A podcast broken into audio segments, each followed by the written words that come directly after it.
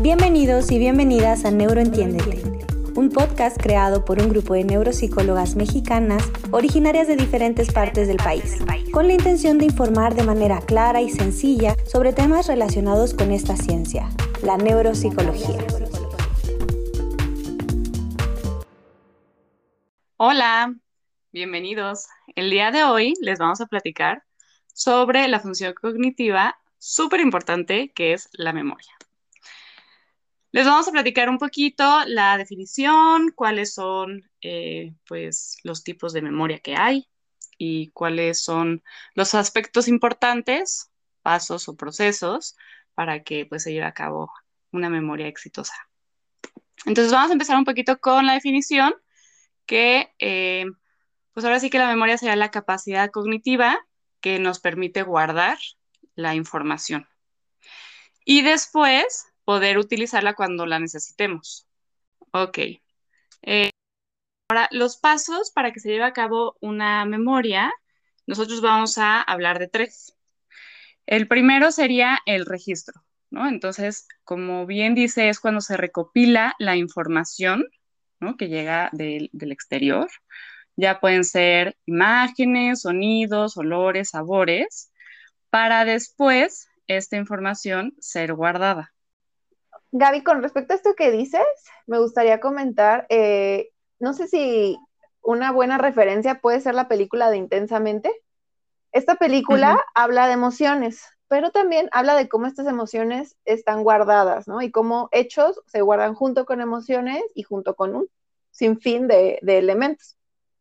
Eh, digamos que el registro es como en la película de Intensamente, en donde al, generarse una situación, un, evento, se agarra esta información y se guarda en una esfera.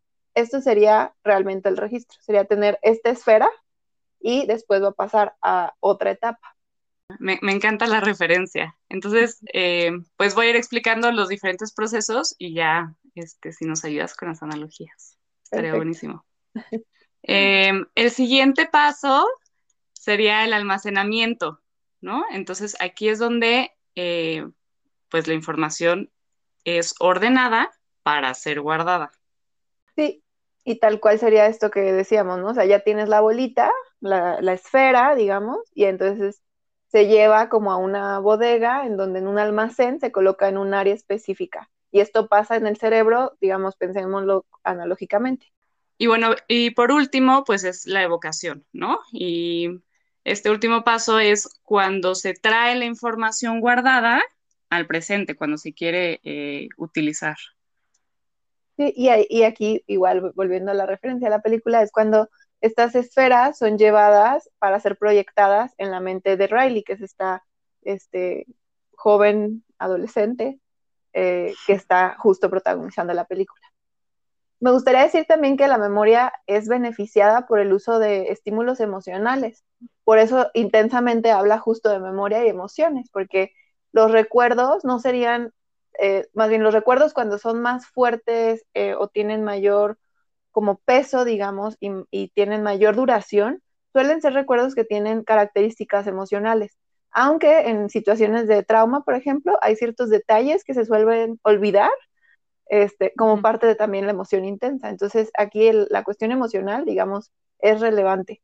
Y eh, se, siempre se sugiere que el, aprendizaje, por ejemplo, en la escuela, cuando están en los grados iniciales, sea con ejemplos o que involucren algo de la vida diaria de la persona que está aprendiendo, para que esto pueda ser un aprendizaje significativo, relevante y que genere un almacenamiento más seguro. Bueno, Ahora vamos a platicar un poquito de los tipos de memoria. Que uno, uno dice, pues, ¿cuántos tipos de memoria puede haber, no? Muchos. Exacto. Y recordemos además que aquí estamos dándolos de una forma, tratando que sean súper sencilla la, la, la, explicación y con los menos detalles en donde se pueda perder el que nos escucha, este, y hasta uno mismo, ¿no? Enredarse. Entonces, nosotros vamos a dar los tipos, vamos a verlos muy por encimita, obviamente hay mucha información de esto, pero queremos que se lleven como lo que es más relevante y más importante que tengan claro. Me gustaría empezar a mí a hablar de la memoria sensorial. Esta memoria es, digamos, como la primer parte, que es esta memoria donde tiene una duración, imagínate, de 200 a 300 milisegundos. O sea, es un tiempo muy breve, pero es el tiempo necesario y suficiente para poder identificar la información y entonces después procesarla y ahí empiezan las otras memorias. Otro tipo de memoria sería eh, la memoria a corto plazo, ¿no? Entonces, eh, digamos que la memoria sensorial, o sea, cuando llega esta información de los sentidos, es el primer lugar a donde llega la información sensorial, ¿no? A la memoria a corto plazo. Este almacén de, este tipo de memoria, como bien lo dice, eh, tiene una corta duración. Y la información que guarda puede ser usada para tareas que requieren manipular eh, pues, la información, ¿no? Y bueno, este tipo de memoria se le conoce como memoria de trabajo, ¿no? Esta parte de poder eh, retener esta información, manipularla rápido, por ejemplo, en el cálculo mental, ¿no? Eh, si uno dice, a ver, dime 3 más 5, pues uno retiene esta información, rápido lo resuelve y bueno, puede contestar 8, ¿no? Esto sería eh, a corto plazo. A lo mejor ya en 10 minutos les pregunto, ¿y cuál fue la suma? Y van a decir, no, pues la verdad es que ya, ya no guardé esa información, ¿no? Entonces, por eso es que es a corto plazo. De hecho, la de trabajo es de las de más corto plazo, pues, porque como dices tú, ¿no? Es como tiene una función muy específica que es manipular la información y ya, ya se sabe que no es relevante. A veces quizás la de corto plazo puede ser como decir, ah, bueno, me tengo que aprender el nombre de mi mesero. Mm, pregúntame cómo se llamaba, al día siguiente ya no me acuerdo, pero en ese momento, digamos, dura, ¿cuánto dura? Pues la, el tiempo que estoy en el restaurante, ¿no? Quizás, o esa noche.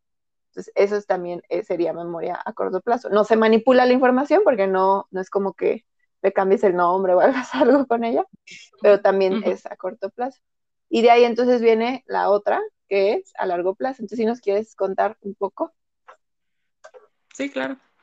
Este, la memoria entonces a largo plazo, como bien dice el nombre, eh, se almacena la información durante un periodo de tiempo más prolongado e indeterminado. Y esta se divide en dos. Está la implícita y la explícita. La implícita también se conoce como la no declarativa.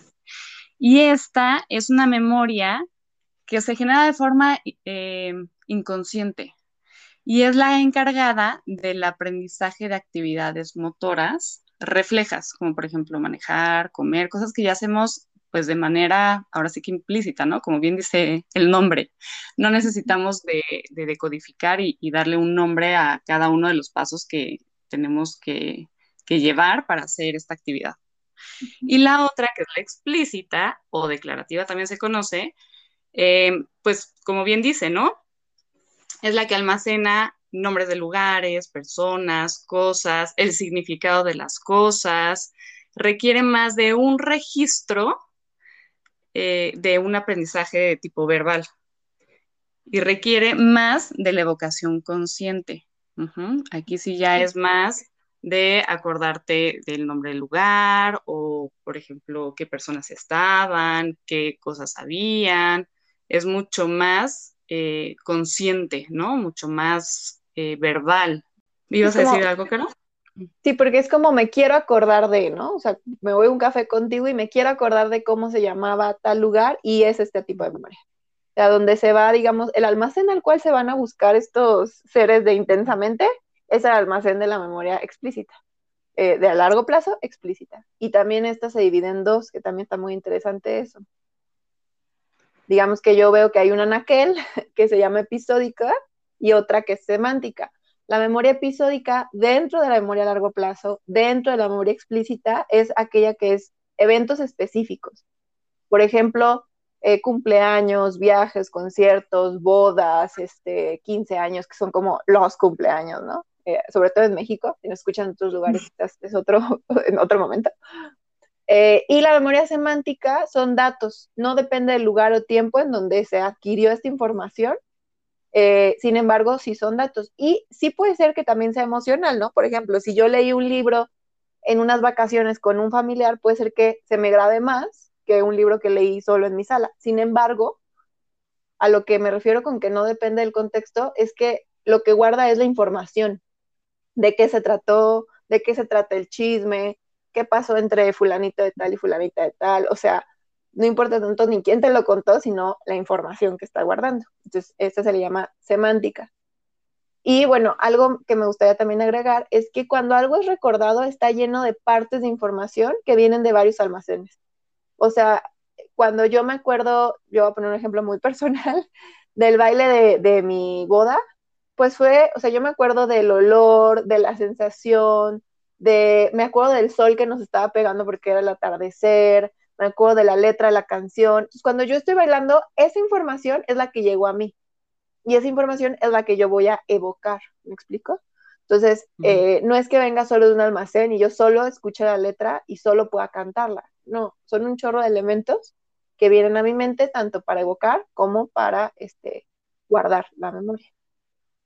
Y hay otros dos que están muy interesantes a hablar, más nosotros que estamos viendo todo lo de, que ya vimos capítulos anteriores, lo que es daño neurológico.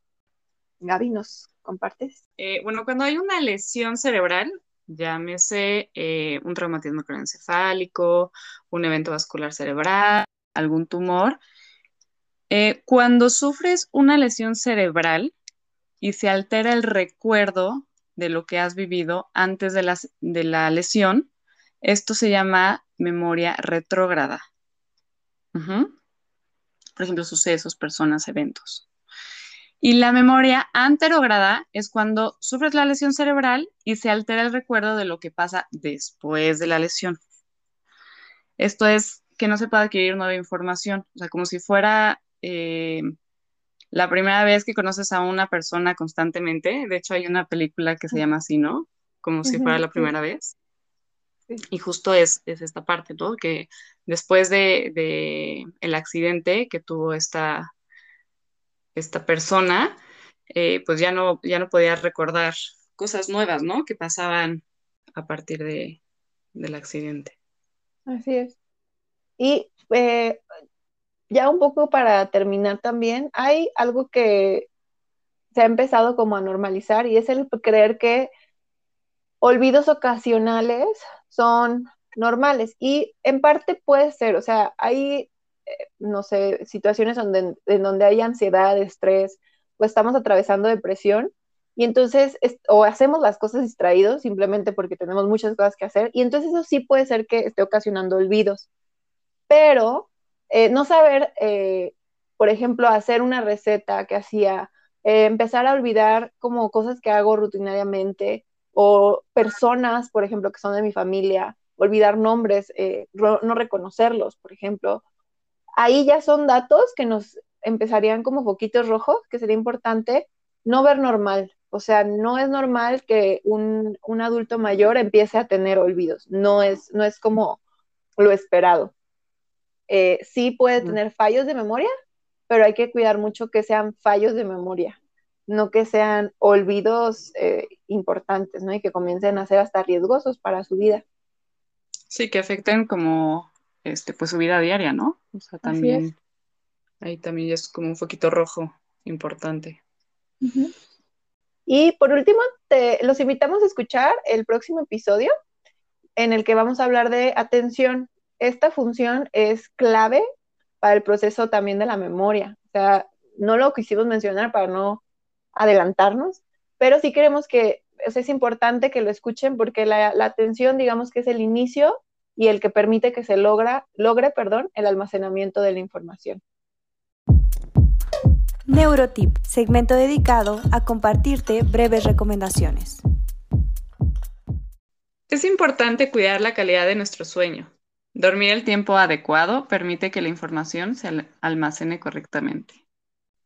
Recordemos que mientras más sana y balanceada sea nuestra alimentación e incluso si tenemos una rutina de ejercicio, nos aseguramos que nuestro, nuestro cerebro pueda tener un mejor funcionamiento. Aquí concluye el episodio del día de hoy. Recuerda seguirnos en nuestro Instagram como arroba neuroentiéndete o comunícate a través de nuestro correo electrónico neuroentiéndete.gmail.com. Hasta la próxima.